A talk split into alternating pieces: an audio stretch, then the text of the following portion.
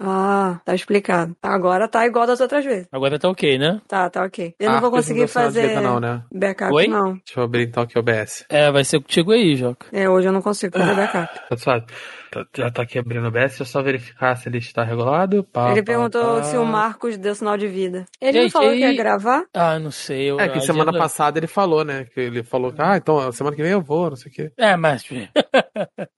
é um efe- é, Marcos participar é um fenômeno Para. da natureza, gente. É, duas seguidas, eu fiquei comecei a ficar preocupado. é, não vai. Pelo menos, foi, pelo menos é 2021, né? Ano passado, duas seguidas, eu ia ficar muito preocupada. Sabe lá Ano- o que isso vai causar no, no, no equilíbrio, Ano- né? Aquele ano ano tava... passado- quinta-feira eu tomo vacina. Boa. Não, e eu ia falar isso, né? Ano passado foi Amigo. o ano que o Marcos mais participou do podcast seguido. Aconteceu o quê? Uma pandemia mundial. Gente, é, é óbvio, tá tudo interligado.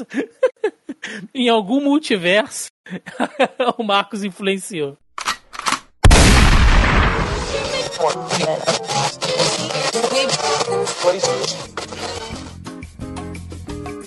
Você está ouvindo Zoneando, seu podcast de cultura pop, nerd e afins.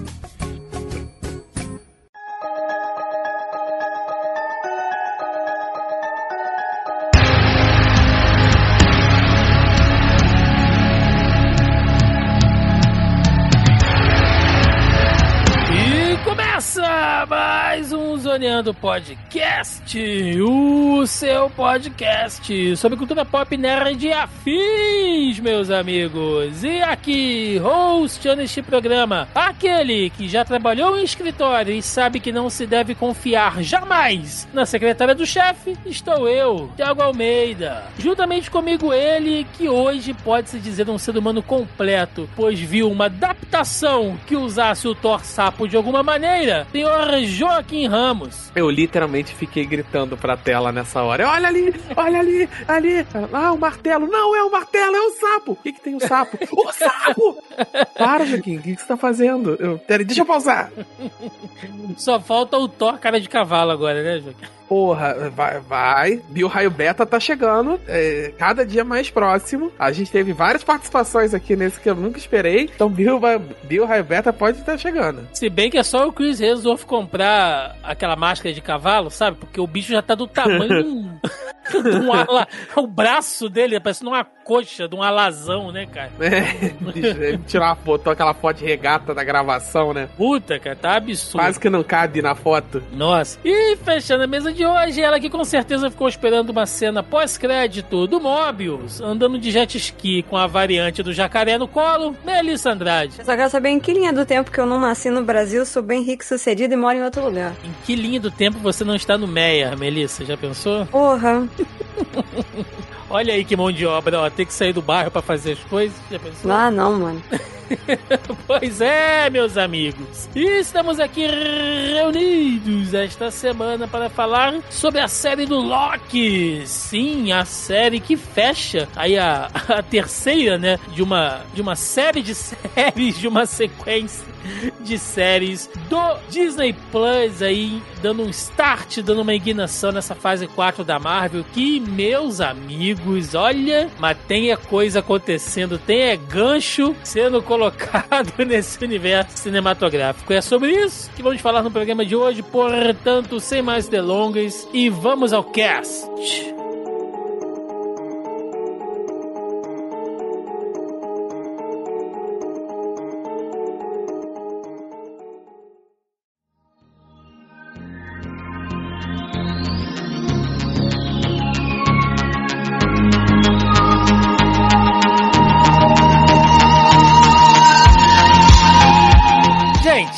Do Loki. né, finalmente chegou aí das, das três séries que foram anunciadas, né, para iniciar, para dar o start aí nesse nessa fase 4 do universo cinematográfico que eu sempre digo que hoje em dia não é mais tão cinematográfico assim. É, o Loki ele é bem bem, bem peculiar, né? Se a gente for pensar. Mas antes de falar da série, eu queria levantar um questionamento aqui. Eu ainda paro, penso, olho, falo, gente, 2021, já temos aí mais de 10 anos de MCU. O Loki foi o primeiro grande vilão, né? Foi o vilão do, do, do filme dos Vingadores, participou lá do Thor 1 e tal. E o cara tá aqui, bicho. É, o Loki nunca. Joaquim pode concordar comigo ou não. Né? O Loki sempre foi um personagem importante, principalmente dentro do arco do, do Thor, né? Foi o vilão que uniu os Vingadores pela primeira vez, né? lembrando que aquela formação inicial lá dos Vingadores, Homem de Ferro, Vespa, é, Homem-Formiga, o Thor é, e o Hulk, né? Aquela, aquele time inicial, né? Dos Vingadores antes da chegada do Capitão América, foi para combater o Thor. Né? Então ele é um personagem relevante pra na Marvel e tal. É, perdão, para combater o Loki. Mas bicho, eu nunca, nunca imaginei que o Loki chegaria a este ponto dentro do MCU. Isso é crédito do personagem ou do carisma e da química maravilhosa de Tom Hiddleston no papel. O que, que, vocês acham? Olha, vamos lá. Assim, o Loki, ele não tem uma expressão tão grande tal, particularmente se a gente pensar no década de 80 e 90 no, nos quadrinhos, né? Mas por, porque você tem um. Você tem outros personagens da Marvel muito mais importantes e por consequência os seus vilões acabam tomando uma importância muito maior por uma questão de popularidade. Você vai ter comumente vilões para Marvel inteira que são vilões dos X-Men ou, ou derivados dos X-Men, ou vilões que são derivados do, do Homem-Aranha. Então você vai ter com menos frequência vilões que são extremamente importantes para o universo utilizados, como vilões do quarteto e vilões do, do próprio vilões como o Loki. Dito isso, o Loki sempre foi um personagem muito querido dos quadrinhos. Ele até transcendia um pouco o Thor e tal. Ele era um personagem que tinha um carisma bastante. Tanto é que nos quadrinhos ele acaba tendo várias encarnações. Sempre que ele some ou é destruído, ele acaba mudando de forma, mas voltando ali de algum jeito. Ele é um personagem de determinada constância, tanto nos Vingadores quanto no universo da Marvel. Porém, tem muito a ver com o carisma do ator. De fato, o personagem ele ganhou essa expressão quase onipresente na Marvel, no, na Marvel cinematográfica, em boa parte pelo carisma do Tom Hiddleston em, in, interpretando o personagem. Ele, ele tem uma pegada muito próxima do. Principalmente no início, ele é muito próxima do, do entendimento do personagem, sabe? Ele não, ele não criou nada muito novo, ele não mudou, o personagem não virou ele, que é, um, que é o caso de outros atores dentro do MCU, mas ele, ele tem um carisma pessoal muito grande. Ele é um excelente ator e ele tem uma legião de fãs desde o início, assim. O que, que, você acha, Mel? Cara, eu concordo é, com as coisas que, que o Joca falou, né? Eu acho que boa parte do.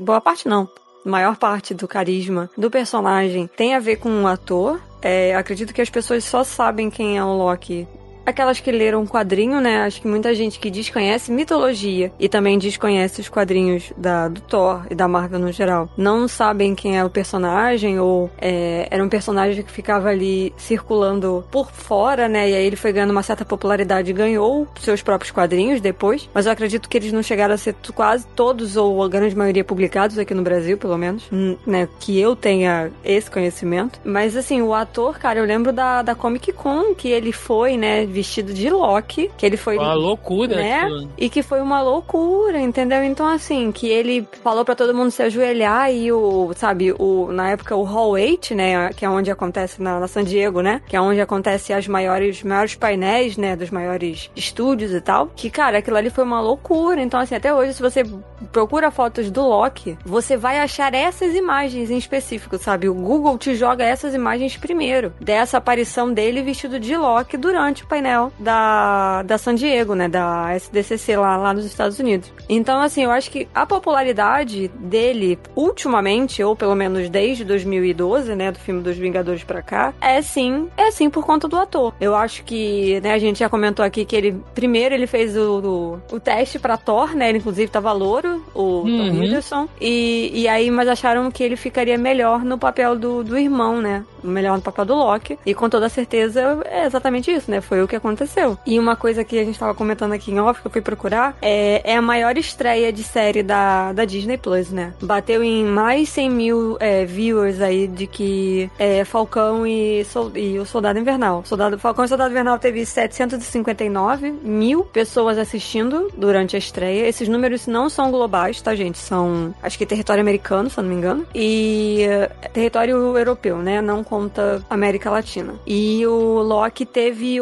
859 mil, ou 869 mil pessoas que estavam assistindo no dia da estreia, né? Na, na quarta aí que estreou no dia 9. Queria trazer esses números, esses recordes Não, é bom, aí, né? é de, de audiência, porque assim, para mim, que sou uma criatura do Twitter ultimamente, né? É, eu realmente não vi muita gente comentando tanto sobre o Loki do que eu vi comentando sobre Falcão e Soldado Invernal. Tanto que eu fiquei assim, eu falei, cara, eu acho que as pessoas no. Mas eu tô falando de Brasil, né? Eu acho que aqui no Brasil eu não sei como é que tá a audiência. Mas, se eu fosse usar o, o, né, o, data, o data foda-se do Twitter pra fazer essa medição, eu diria que, tipo, as pessoas não estão comentando tanto. Elas podem estar até assistindo, mas eu não acredito que elas estão comentando tanto. Porque eu não tomei spoiler, por exemplo, saca? E, e não tinha tanta profusão de imagens como tinha no, no Falcão e Soldado Invernal. E até mesmo no Wanda, né? WandaVision. Então, eu assim. Não tomei spoiler nenhum de WandaVision, nenhum de Falcão e Soldado Invernal. Falcão e Soldado assisti o, o último episódio, quase três semanas depois, e, e eu não tomei spoiler nenhum. Loki, eu,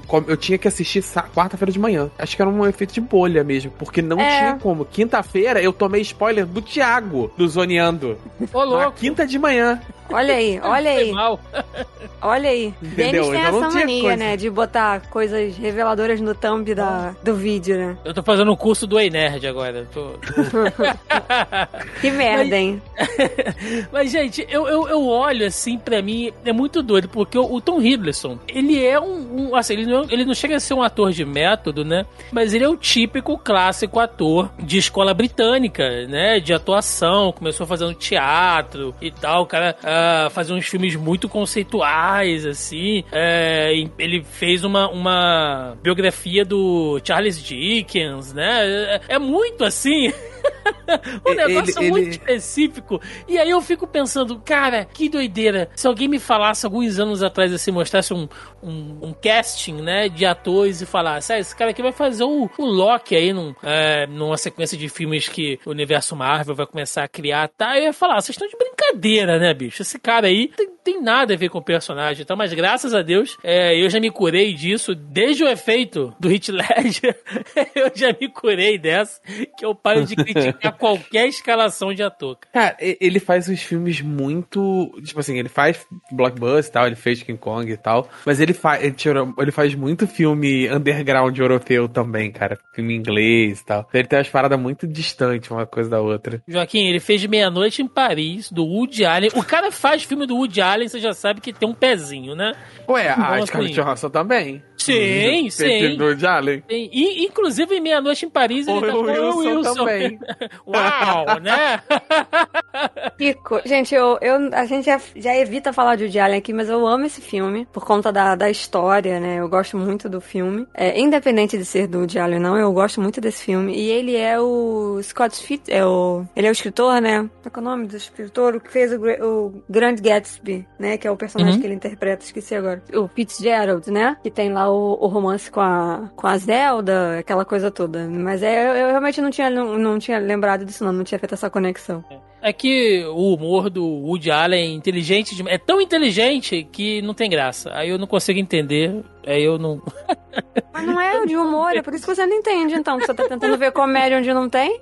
Ai, gente, mas vamos lá, vamos lá. Vamos falar de Loki. É, a série já começou diferentona, né? É a série mais curta, são só seis episódios, e ela já contradiz ali a sequência de WandaVision e Falcão e Soldado Invernal, né? O cunhado infernal, ou Falbuck, como chama a Melissa, de O Buck é mais bonitinho. sair na quarta-feira, né? Isso já é meio caótico. Inclusive, isso foi usado no próprio marketing da série, dizendo que é, as quartas são as novas sextas e com o Loki tudo é meio caótico, né? Então. Não, e- ah, inclusive, é, a Melissa comentou, né, esse negócio de que não tinha tido tanta parada. Agora, quando você falou de quarta-feira, eu lembrei. Deu tão certo que eles. Todas as séries da, da, do- da Marvel no, Disney Plus vão passar a ser quarta-feira. Não, o que é uma maravilha, porque pro produtor de Ah. conteúdo o cara tem que correr na sexta-feira, no final de semana, pra poder postar os negócios, é uma bosta. Não, nem por isso. A ideia que eu tava lendo aqui, enquanto a gente tá, tá gravando, né? Eu tava dando uma lida aqui em, em algumas métricas de audiência dos Estados Unidos, falando que é muito incomum essas estreias quarta-feira, né? Então, aparentemente, foi uma jogada bem acertada da Disney de não competir com coisas que só estreiam sexta-feira. Então, a maioria das séries e filmes, né? Nesse caso, séries, porque é a, é a mídia que compete, tá, está competindo direto aqui por conta do formato, é, é o, eles decidiram, tipo, não lançar às sextas-feiras. Tanto que os números, né, os índices, a audiência, tudo, é, foi bem maior justamente por conta da, de ser numa quarta-feira, assim, ser um dia bem atípico, então não, não tinha nenhum outro, é, nenhuma outra série pra brigar ali junto, entendeu? Bom, e ela já é uma série diferente por si só, né? A gente vai falar de alguns pontos na história, mas uma coisa que, bom, pelo menos que ficou pra mim, assim, né? Ela tem uma montagem muito específica em relação a, a Falcão e Soldado Invernal e WandaVision, porque ambas as séries, anteriormente, elas meio que trabalhavam naquele... ah, todas as séries tiveram em grande comum trazer algum personagem, né? Eles, eles modificaram o seu protagonista ao longo da série, né? É uma coisa em comum entre a- as três séries. Modificaram realmente, né? A identidade deles. Você tem ali uma introdução a alguma coisa específica dentro do universo Marvel, né? WandaVision trabalha com a questão de um cenário um pouco mais mágico, um pouco mais místico, que até então a gente só tinha visto mais ali com o Doutor Estranho. Falcão e Soldado Invernal é uma coisa um pouco mais pé no chão, mostra a questão política do MCU em um universo sem os Vingadores, e o Loki vai trabalhar com a questão do multiverso. Porém, as duas séries anteriores, elas tinham muito essa coisa do cliffhanger, né? De ter um grande mistério ali em WandaVision, de você saber o que, que é aquela série de TV que eles estão fazendo parte, o que, que é a espada, sabe? Se a Wanda tá por trás das coisas que estão acontecendo ou não. Falcão e Soldado Invernal, a mesma coisa. Quem é lá o, o grande senhor das armas lá, o, o cara. O, Power Broker. é, né? O cara que tá vendendo tudo, que tá arquitetando tudo, quem é aquela galera ali, da onde tá vindo o soro do super soldado. Então, você sempre tinha algum grande mistério. O Loki, ele meio que deu uma ensaiada nisso, né? Tipo, ah, quem são os guardiões, né? Quem tá por trás disso e tal. Mas eu, eu não senti esse apelo, sabe? Diversas vezes me pareceu que os episódios estavam muito mais preocupados em fechar algum arco de algum personagem ou das variantes, né? Do Loki, da Sylvie, do próprio Mobius, né? de- enriquecendo mais os personagens e pouco a história, né? Eu não sei se pra vocês também sentiram essa, essa diferença. Eu não sei, eu não, sei se eu senti, senti isso tudo. De fato, eu achei a série muito mais introspectiva do que as outras. Quer dizer, nem tanto. A WandaVision é bem introspectiva também. Ela tem mais coisas ali acontecendo de outros personagens. Como essa série tem um núcleo de, de personagens muito menor, talvez dê essa sensação dela ser mais introspectiva. Mas as duas são, né? É, eu, eu sinto que todas as, as séries, elas estão como um um, um degrau, né? Eu, eu tô com a palavra em inglês na cabeça, eu não tô achando a tradução, jumpstart. Ela tá como uma partida, como uma partida pra, pra próxima fase da Marvel. Todas elas estão construindo o- os elementos pra próxima fase da Marvel. Você vai, obviamente, WandaVision, você tem ali a introdução a, àquela magia, tal, ao conceito da feiticeira escarlate, ao conceito das bruxas, etc. Uma coisa até separada ali do, do Doutor Estranho, uma coisa mais mística até do que do filme do Doutor Estranho. Aí você vai ter no, no, no Fallback, né? Você já tem, você tem uma parada mais deles ali. A introdução desse novo elemento é, de espionagem desse mundo, né? O, o novo lugar do Buck no mundo e a introdução do Sam como Capitão América assumindo o manto. E Loki você tem é, além do, do- A gente já tá. Além a gente já falou do multiverso, né? Além da introdução do multiverso, que é um grande choque no final, ele tem um processo de introdução, de reintrodução introdução do personagem, né? E quando você pega o personagem de um ponto, você acaba que o primeiro, em boa parte, o primeiro e o segundo episódios, episódios correm para poder botar ele no ponto mais ou menos que a gente vê ele no final, no início do Guerra Infinita. Mel? Tá, uma coisa que eu, que eu fiquei prestando atenção, e assim, que eu queria já falar de início, é que eu acho que, pra formato de série, o que eles tinham de conteúdo de história, ao meu ver, não cabe. Ficaria muito melhor se fosse um filme do que se fosse uma série. Uhum. Tá? É assim, eu tô falando assim, em, em relação de, de falhas de construção. Porque o que eu entendi é que, como vocês mesmos falaram, eles estão indo na contramão de uma série de coisas. Inclusive, de construção de personagem. O que eu vi durante os seis episódios não foi em momento nenhum construção de nada. Mas calma, que eu estou falando de construção realmente do ato de você construir algo. O que eles passaram o tempo inteiro durante os seis episódios foi desconstruindo o que a gente conhecia do universo da Marvel, Uhum. principalmente em relação às linhas temporais, e desconstruindo a versão do Loki dentro do MCU na fase inicial até ele morrer pro Thanos. Então foi isso que eu vi a série fazer. Eu vi a série desconstruir uma série de mitos, incluindo os seus personagens, principalmente o protagonista, né, que é o, o Loki. Eu vi a série fazer isso o tempo inteiro. Então assim, o tempo inteiro era um processo de desconstrução. E não é essa palavra de meme, né, e, da moda que tá aí. O lance de descon é realmente de desconstruir. Você pega um conceito finalizado de algo que você acha que você conhece, ou você realmente conhecia, como foi introduzido durante os mais de 20 filmes ali iniciais da, da Marvel, né? Uhum. Iniciais não, mas enfim, vocês entenderam o raciocínio. E aí eles falaram assim: beleza, isso aqui já foi, vocês já viram, a gente fez todo esse caminho com todos os personagens, lutamos com Thanos, salvamos o universo, beleza. Agora eu vou mostrar pra vocês uma outra coisa. Então, assim, o que eles fizeram foi muito devagar, porque foi muito vagarosamente durante esses seis episódios. Algumas vezes eu fiquei, eu particularmente fiquei com sono, não que fosse ruim, mas é uma coisa que de ritmo que particularmente me incomodou Uhum. dessa coisa de desconstrução. Então, assim, o episódio inicial, pra mim, ainda é o melhor episódio. O primeiro episódio ainda é o melhor episódio. Porque ele é perfeitinho. Ele é perfeito. Não tem um ai pra falar do primeiro episódio. Porque ele mostra passo a passo tudo o que aconteceu, desde aquela cena que a gente viu, né, em Endgame, o, o momento que o Loki consegue pegar o Tesseract e foge, né? E eles fazem todo aquele processo de desconstrução. Vou repetir várias vezes essa, essa palavra ao longo do, do podcast. Ou vou, vou- espero que não. Vou arrumar um sinônimo pra não encher o saco de vocês. Mas, e aí o que acontece? Ele pega e fala: olha, tá vendo? O Loki não é o grande vilão. Aqui neste lugar, por exemplo, ele não tem poderes. Aqui neste lugar, ele consegue ser controlado. Coisa que os Vingadores não conseguiam, conseguiam ou conseguiram fazer. Aqui a gente consegue. Olha, existe algo muito mais poderoso do que o Thanos. O Thanos não é o ser mais poderoso. Então, assim, tudo isso tem a ver com desconstruir alguma coisa que já estava tecnicamente pré-estabelecido, entendeu? Ou já estabelecido. Então, o que eu vi foi esse processo. Só que isso acabou prejudicando no desenvolvimento dos personagens. Porque a gente não teve muito do Mobius, por exemplo, a gente teve resquícios do que era, e tudo bem, porque talvez eles vão usar isso pro futuro, né? Mas ainda assim ficou ruim, porque se a gente for pegar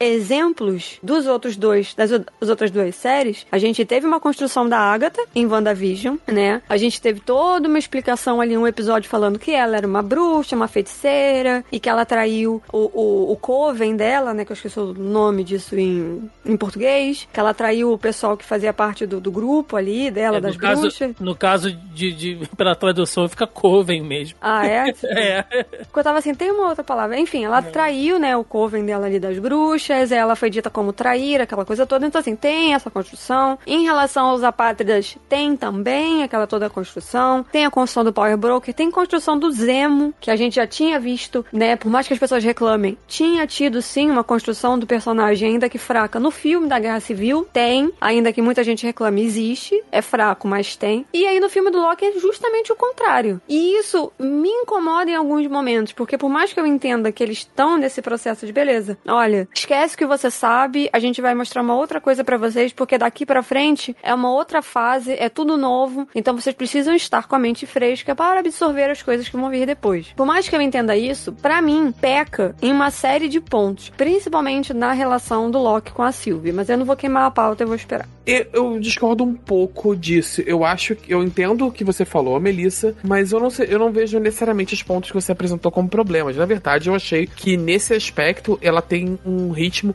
que eu achei muito melhor do que o do Falcão e Soldado Invernal que ele acaba apresentando ali muita coisa e ele não faz muito e ele acaba fazendo tudo meio, meio quebrado pela necessidade de mostrar um monte de gente ao mesmo tempo. Mostra o ali o, o agente americano mostra os o, os apátrios aí vai mostrar Madripoor não sei o que e tudo fica muito picado e muito solto e muito, muito cheio de buraco. Esticou o elástico demais. E eu acho ele muito um ritmo muito, muito mais cansativo. Em Loki pelo menos para mim, eu gostei. Ele acaba se centrando muito na figura do personagem. Todos os outros personagens são só elementos da, da evolução de narrativa do Loki. Num, depois, quando a gente é introduzido a Sylvie, né, que é em boa parte a, co-protagonista dele, é, você todo, todos os outros elementos passam a ser elementos de desenvolvimento dos Lokis, no caso, na figura dos dois. Uhum. Então, assim, muito mais dele do que dela, claro, mas ainda assim dos dois. Então, todos os elementos, tirando aquele a revelação final estão ali só como desenvolvimento. E eu acho que ele faz um bom serviço para quando a gente vai chegar lá no último episódio e tem aquela aquele o, o, o clímax da temporada, você consegue entender muito claramente porque cada um dos dois tomou atitude, porque você teve muito tempo debruçado em cima daqueles daqueles dois personagens e você entende muito bem como eles funcionam. Lógico, eu adorei a Renslayer e adorei o Mobius, mas eu queria ver mais deles, queria, mas ainda assim, eu prefiro que sacrifique isso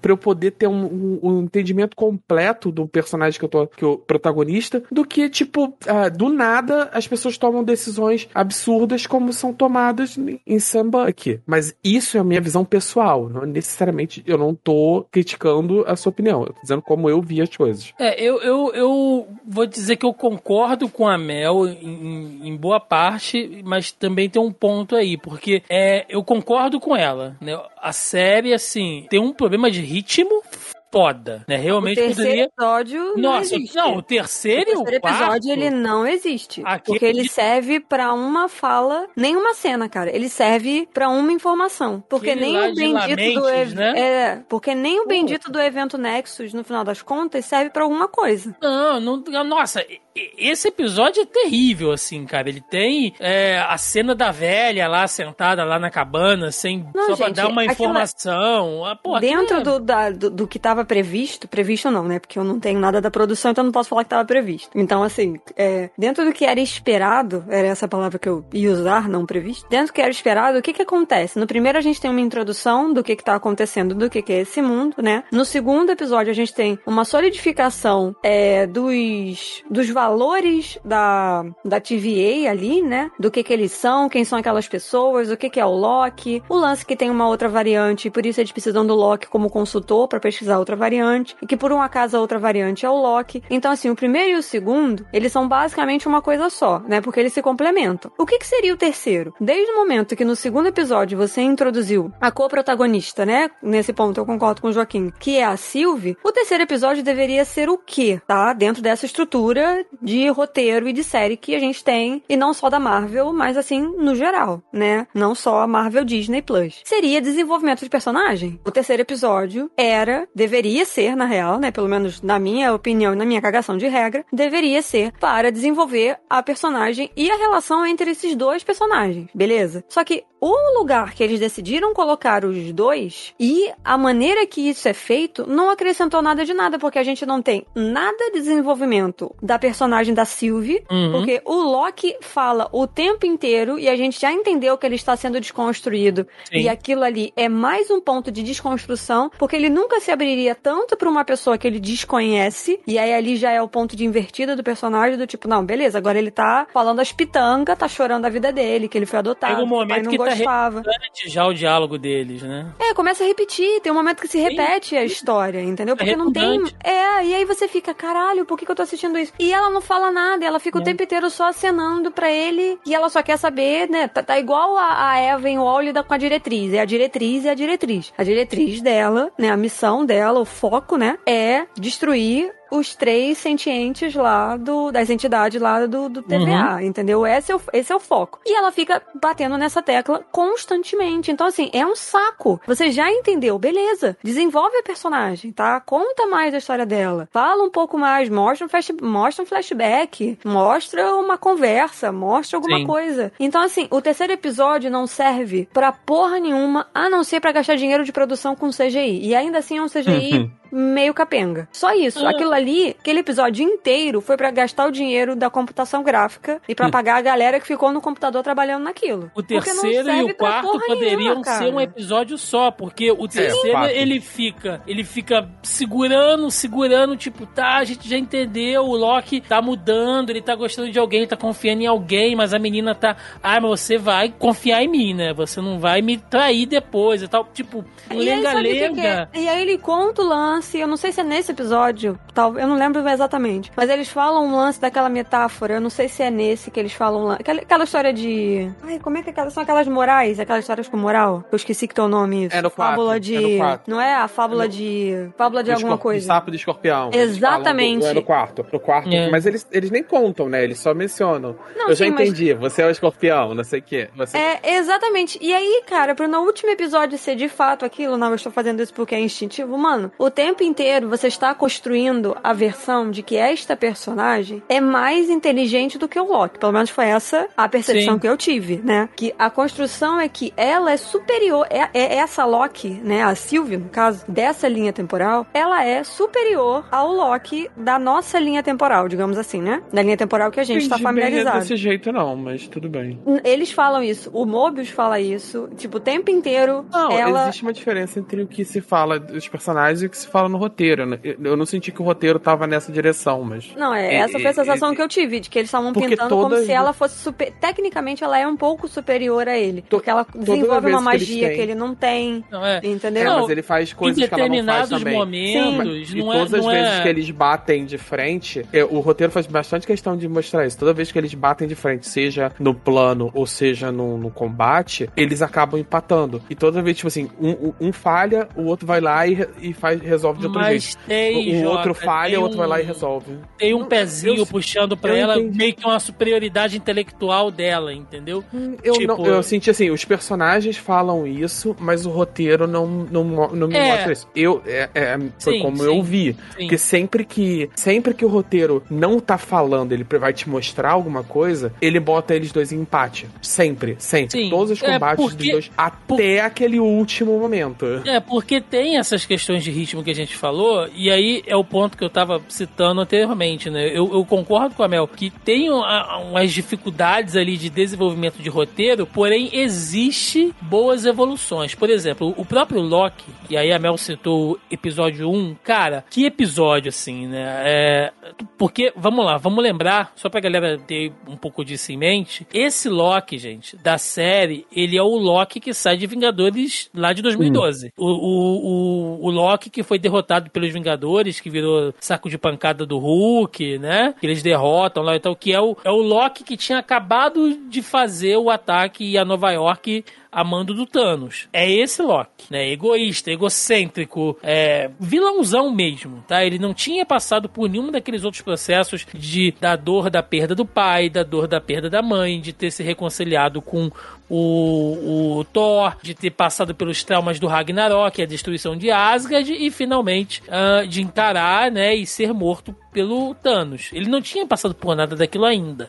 E em uma cena magistralmente interpretada pelo Tom Hiddleston, que ele tá sentadinho lá na sala e o Mobius sai e ele avança pra ver o futuro dele, cara, você vai vendo que, quer dizer, você vai percebendo, né, que enquanto ele vai vendo o que acontece com ele, e ele que achava, né, que tinha o glorioso propósito, que inclusive é o nome do episódio, porque afinal de contas ele é um deus, né? Ele é um filho de Asgard e tudo mais. Ele vai vendo, tipo, cara, no fim das contas, eu vou ter uma vida e um final medíocre como qualquer pessoa, entendeu? O meu, o, o meu Mas- final vai ser o pescoço partido na mão de um cara, assim. E você vai Mas vendo aí ele tá. quebrando, você vai vendo a percepção dele quebrando, assim, em uma única cena, todo o aprendizado do Loki em todos esses anos, você vai ver que vai entrando nele ali e o Tom Hiddleston vai mudando a feição do rosto.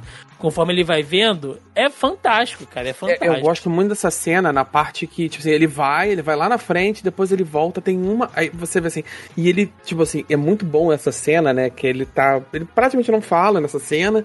Não, ele já ele sai tá da sala tal. diferente. Ele sai da sala diferente. É, não, e ele tá muito. E ele é muito aquele Loki que a gente viu no primeiro. No, no primeiro Vingadores.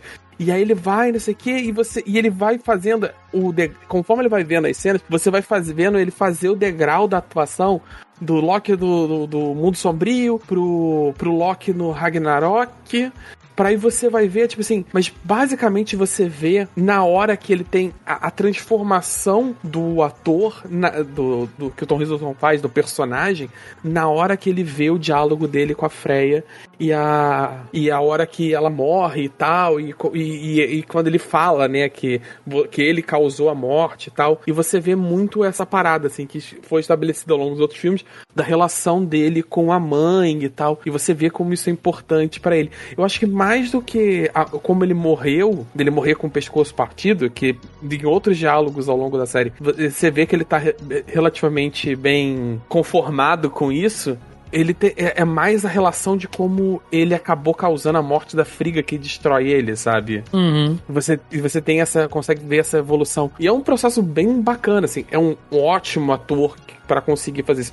E é uma cena bem dirigida pra caramba, sabe? Que você consegue ver. Você não só consegue ver, como consegue. a- ocorre na sua frente a transformação que eles precisam, sem ficar uma coisa muito forçada, sabe? Ah, como o ator já tá no timing do, do Loki que a gente viu lá no Infinito, ele já tá atu- atuando como Loki do Infinito e foda-se. Não, ele vai fazendo a transformação na tua frente. Sim. Eu acho isso bem bacana. E um- uma coisa bacana também é quando tudo dá certo, né? Tudo fica redondinho. Por exemplo, que química maravilhosa Tom Hiddleston e Owen Wilson. Cara, que, sabe... é- A gente já sabe que é porque eles trabalharam lá em Meia-Noite em Paris. Sim, mas funciona, Melissa, de, um, de uma maneira que é um reloginho, que você vê que eles estão se divertindo. E a gente já falou isso aqui diversas vezes, que dá pra perceber quando os atores em cena estão se divertindo, que não é só mais um trabalho, entendeu? Isso transparece, assim. Você vê que a química dos dois é muito bom. E o Mobius é um personagem simples, assim, né? E, e o carisma dele, né, do Owen Wilson, trabalhando com o Tom Hiddleston ali, te dá vontade de você querer saber mais dele, cara. É, Um outro, outro, excelente, outro excelente ator, né? O Owen Wilson é, é, é O problema é que a gente tem muito poucas oportunidades de ver o Wilson atuando de verdade. E Ah. foi um bom, um bom momento. Né? Assim, não é um personagem assim de, de grandes monólogos dramáticos, ele até tem os momentos dramáticos dele, mas ainda assim você vê como ele consegue trabalhar bem na simplicidade e passar as paradas. Ficou bem bacana, assim. Esse é o problema. Como é uma série muito centrada no Loki apóstrofo S, é, a gente tem pouco tempo pra ver outros excelentes atores que estão na série. O que é um pouco triste, mas ainda assim. Não é necessariamente um problema. É bom, eu achei ali que algumas participações passaram até meio batidas, né? A própria Ravona, eu achei assim, bem. Tipo, eu tô cumprindo o horário aqui, né? Não Posso é falar um negócio que me incomodou, mas é muito nitpick meu. Nitpick assim do tipo. Problematizar uma parada que é bem pequena, na real. Vai lá. O fato de que eles passaram. O fato de que eles passaram cinco episódios chamando a mulher de Ravona pra no último episódio chamar a mulher de Henslayer. Mas Não, é porque aí ela. Eu não Ah. entendi qual, qual é o. é- é, não tô criticando, é, é- realmente, eu só realmente não entendi qual é o ponto. Mas eles trocaram o nome da mulher, entendeu? Beleza, que ela tem o nome e o sobrenome. Mas assim, eles passaram a temporada inteira, né? Os, quase todos os episódios, se referindo a ela como Ravona. Ah, não, a Quem Ravona. chama- a Ravona, ou quem a chama juíza ela? e tal. E aí, de repente, e de repente, eles trocam e começa todo mundo a chamar a mulher de Hensley. Eu falei, mano. Porque, a única pessoa que chama que ela de Ravona é o Mobius, é que a gente É, vê quase porque todas as então- cenas Não, todos, juntos. todo mundo Os chama outros ela personagens Ravonna. chamam ela de. Os outros personagens chamam ela de referem a juíza ela. Henslayer. É. Os, a- os outros agentes chamam ela de juíza Henslayer. Só o Mobius que chamava ela de, de Ravona, e aí depois Só que ela sacaneia ele, ele passa a chamar de Renslayer. Tipo, acabou o é, tem amor, uma- né? É, quando ele vai ali brigar com ela, que ele chama ela de Henslayer. É porque a gente vê quase todas as cenas dos dois juntos. Aí ele chama ela de Ravonna. Que é, e a primeira, acho que a primeira vez que você vê ela sendo chamada de Ravonna é quando eles estão sozinhos. Sim. E, gente, Sofia de Martino como Sylvie, né? É. Deixa eu abrir um parêntese aqui antes que eu esqueça. Ah. Mas é realmente sobre ela. Hum. É, eu só quero dizer que essa atriz é foda pra caralho, tá? Porque ela tinha acabado de ter um filho enquanto ela estava gravando a série. Então, assim, boa parte das cenas dela é, ela estava com a criança tomando conta e tal. E é, palmas pra equipe de figurino, porque a roupa dela foi feita e pensada pro momento de amamentação. Então tinha fechos pra que ela conseguisse abrir o fecho em cima da onde estava o peito pra ela conseguir abrir o sutiã pra dar de amamentar. Então assim, Olha. queria, sabe, isso a própria atriz colocou no, eu vou catar a imagem aqui Instagram na dela. internet. Ela botou no Instagram, são dois zíperes invisíveis que É, deixam ela ter como E tirar, então, assim, não teve todo um. Exatamente, teve todo um trabalho, assim, da equipe de produção pra comportar a situação dela, né? Uhum. E, mano, e ela tava excelente, porque ela fez algo. Ela não fez as cenas de luta, né? Obviamente. Mas ela se dedicou ali a fazer algumas, né? Que aparecem o rosto dela e tal, alguns closes ali. Então, cara, eu tiro meu chapéu e é bom, né, a gente falar disso, porque dá esse destaque a mais de que, né? Tem, a gente sabe que tem muita gente que ah, não vai trabalhar porque tá com resfriada. A mulher que literalmente acabou de ter filho e tava lá fazendo o Não, trabalho dela. É, não é uma condição equiparável, né? Mas, assim, também, ainda bem que um parabéns aí, não só a ela, que, por ter se disposto a, a trabalhar de resguardo, mas também a equipe que permitiu, permitiu uma parada family friendly, não só, é, não só no nome, né? Não só de propaganda. A equipe, de fato, abriu um espaço para comportar uma atriz, uma atriz na sua totalidade, como também, nesse caso, envolvia ser mãe. Então ela não teve que Não, é, deixar o que eu de quero ser dizer, mãe pra trabalhar. exatamente. O que eu quero dizer é que assim, não tem mais como dar desculpa, entendeu? Porque isso já prova que tipo é possível e que tem várias produções que às vezes não aceitam ou que divulgam isso de forma tipo negativa. Ah, a atriz tinha horários para gravar porque ela precisava parar para amamentar o filho, né? Como eu já vi em algumas coisas aí em relação a outros filmes. Então assim, tô falando isso de forma positiva mesmo, entendeu? Do tipo que é possível, né, comportar a situação da pessoa da vida real, ela, o fato de ser mulher e ter, ter tido um filho, né, e tá ainda na época do resguardo e tal, né, acabou de ter a criança, e ainda assim conseguir e a equipe inteira, né, a produção, a direção virar e falar assim, não, beleza, a gente vai te ajudar. O que, que a gente pode fazer? Ela provavelmente deve ter virado e falar assim, pô, cara, se o figurino puder me facilitar pra não precisar ter ficar tirando a roupa, isso já ajuda muito. Então, assim, é bom a gente divulgar isso porque é possível, entendeu? E tem muita produção aí que coloca esse empecilho porque não tá afim de ajudar a atriz no momento, né, de, de nesse momento é delicado da, da vida, né? É, basicamente, se o cara, né, ator ali, o homem pode estar gravando bêbado, cheirando feito um satanás, né? Cheio de pó no nariz, aí tudo bem. Mas a mulher Wars tá aí pra amamentando... provar que dá pra, que dá pra gravar cheirando feito um satanás, que basicamente é uma trilogia construída em cima de montanhas Porra, de pó. O cara sai do set de filmagem parecendo um pizzaiolo, já viu, Joaquim? Depois da noite, cheio de farinha na blusa. Mas, gente, é, Sofia de Martino fazendo ali o papel da, da variante, né? E assim, quando ela apareceu, eu fiz lá o meu, meu vídeo semanal e eu falei, cara, ela, não é um Loki. Pra mim, ela é a Encantor, né? Até pelo nome, Sylvie e tal, como ela foi creditada, né? Porque ela não se comporta como um Loki, ela não quer ser vista como um Loki, ela não quer ser chamada como um Loki, ela repudia diversas vezes quando o próprio Loki chama ela assim.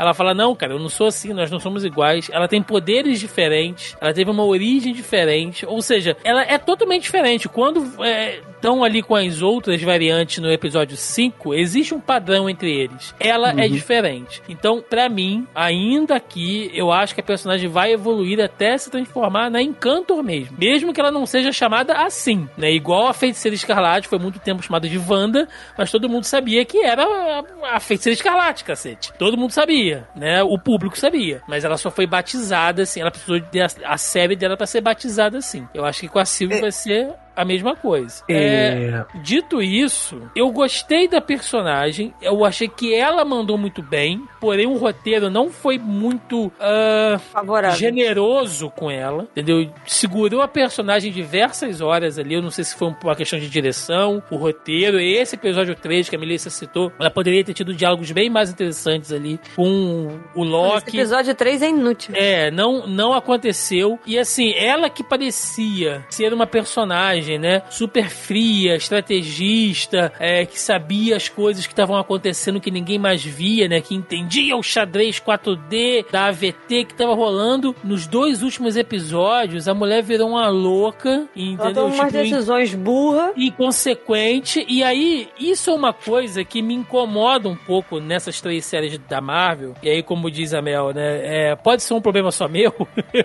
uma coisa que me incomodou. Isso agora não é, é- estou, é tipo não- isso. tipo, é, não, não, não estou querendo aqui, vejam bem, público amado, não estou querendo aqui problematizar, não estou querendo aqui bancar o esquerdomacho, não estou querendo fazer nada disso. É só uma percepção que eu tive e aí vocês aí que estão ouvindo o podcast digam se eu estou errado. É A uma gente coisa... tá aqui pra cagar regra. A gente tá aqui pra cagar regra e vocês me digam aí se eu tô errado, tá? Foi só uma percepçãozinha, eu vou, eu vou levantar a bola aqui. Uma coisa que é ah, muito nítida nas três séries da Marvel da fase 4 é que toda mulher em posição de poder é maluca e inconsequente. Eles distorcem a personagem de uma maneira porque você começa aí com a, com a própria Wanda, que termina o personagem com todas as complexidades dela, que eu não vou citar aqui de novo, porque a gente gravou um, um, um, um casting específico de WandaVision, que foi muito bom, e a gente dissecou lá totalmente a personalidade dela lá. Então, quem quiser ouve lá, inclusive, é, participação da Márcia, psicóloga também, ajudou a gente a entender alguns pontos ali da personagem, porém, sabe, completamente destruída mentalmente, psicologicamente, ali é personagem. A Wanda não é um, um, um Uma louca um desvairada. herói, é, mas ela, ela não é uma louca desvairada, ao mesmo tempo ela não é uma heroína romantizada, gente. Existe ali um limbo de, de, de cinza que existe o personagem. Aí você vai pra Falcão e Soldado Invernal. Emily Van Camp destruíram o personagem da Sharon Sim. Carter de uma maneira, entendeu? Absurda. horrível. A Aaron Kellyman, né, como a Carly Morgenthau, que poderia ser ali uma líder rebelde, que tinha uma causa interessante, no final, no final virou só uma terrorista psicopata pirracenta, né? E aí a gente chega agora em Loki, a personagem da, da, da Sylvie, que foi super intro- bem introduzida, sabe? Em um momento interessante. Nossa, ela sabe o que tá acontecendo, ela tem poderes diferentes e tal. E no final tomou decisões burras, é, tudo aquilo. Cara, a gente viu um episódio 3 inteiro pra construir o relacionamento dela com o Loki, pra chegar no final aquilo não ter valido de porra nenhuma do que aconteceu. E aí, sabe, é.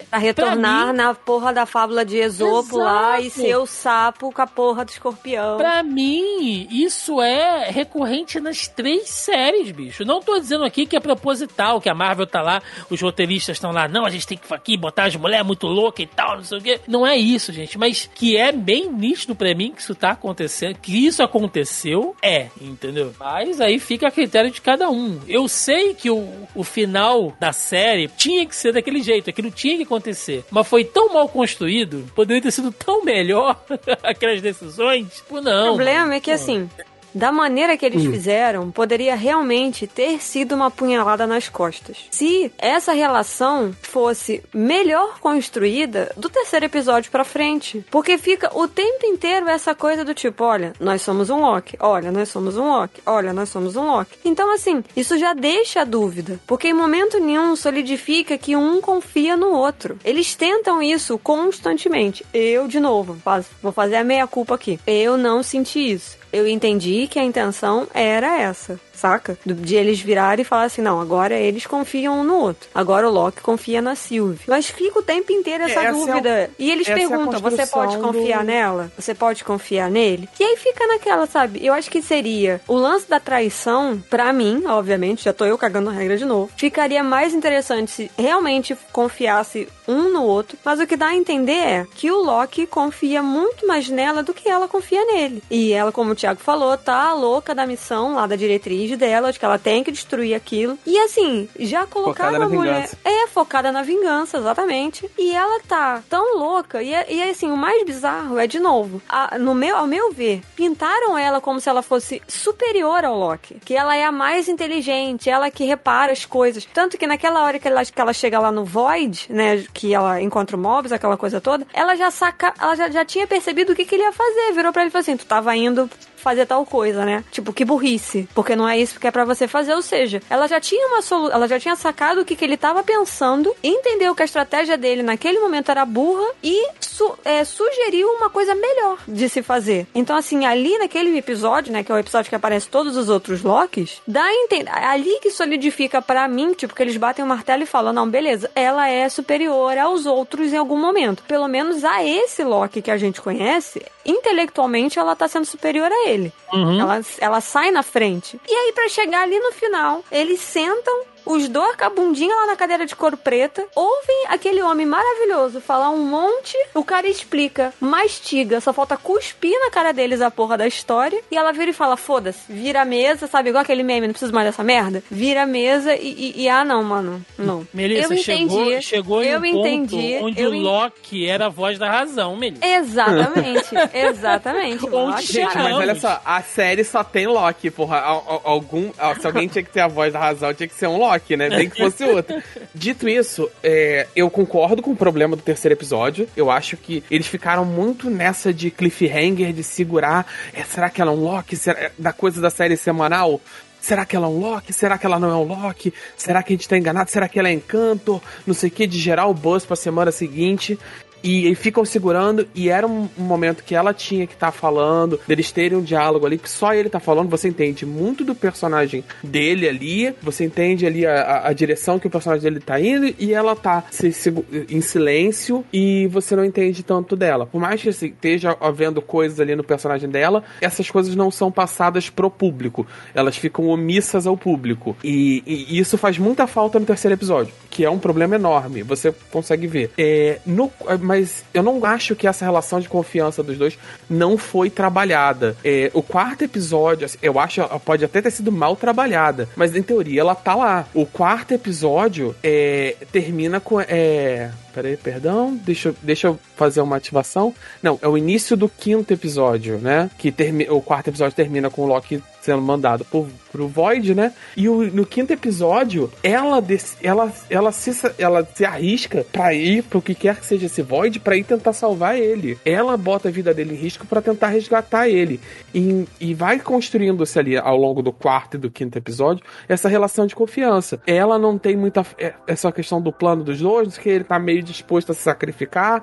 Ela também, até a hora que os dois se confiam ali e juntos eles conseguem estabelecer. Porque fica muito claro que ela não conseguiu vencer o Void sozinho, ela precisou da ajuda dele. E de fato, nenhum dos dois conseguiu vencer sozinho. Se não tivesse a intervenção daquele final maravilhoso de episódio, que foi o final do quinto episódio, do, do Loki velho, Uhum. é, você não. te- eles dois teriam falhado. Então estabelece que os dois só chegaram. é- é- na verdade, não é uma percepção minha. Na verdade, isso é dito depois pelo. lá no sexto episódio. De que os dois só conseguiram chegar ali porque estavam juntos. É, foi necessário tudo aquilo para que os dois estivessem juntos, os dois formassem essa relação para conseguir chegar ali. Que era, foi todo o plano que ele arquitetou, etc, etc, etc. E eu entendo isso, eu acho até que se, por exemplo, se você tivesse mais tempo de construção do terceiro episódio, isso ficaria mais claro, mas tá lá, é dito dentro da série. Então, assim. e- Tá lá, mas é mal feito, né, Joca? Não, Por tudo exemplo, bem, eu estou dizendo que podia ser melhor. Eu tô dizendo Porque que. assim, eu... você, você, É. você- só, só, só pra não perder o gancho, você puxou aí o exemplo, né, de quando ela se joga lá no Void pra ir atrás dele,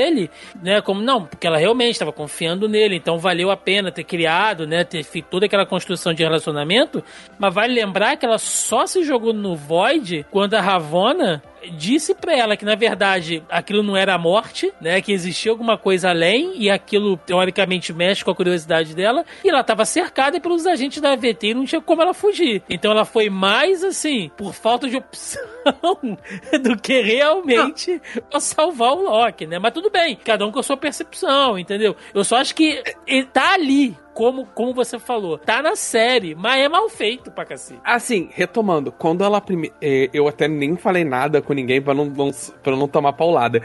Mas quando ela aparece no, no- ali no segundo episódio, eu torci demais o nariz pro personagem dela e do, do Loki. Particularmente no terceiro, então, nossa, eu detestei ela no terceiro episódio. Não a atriz, a personagem da Sylvie. E eu tava assistindo, assisti com, com a André, minha noiva, né?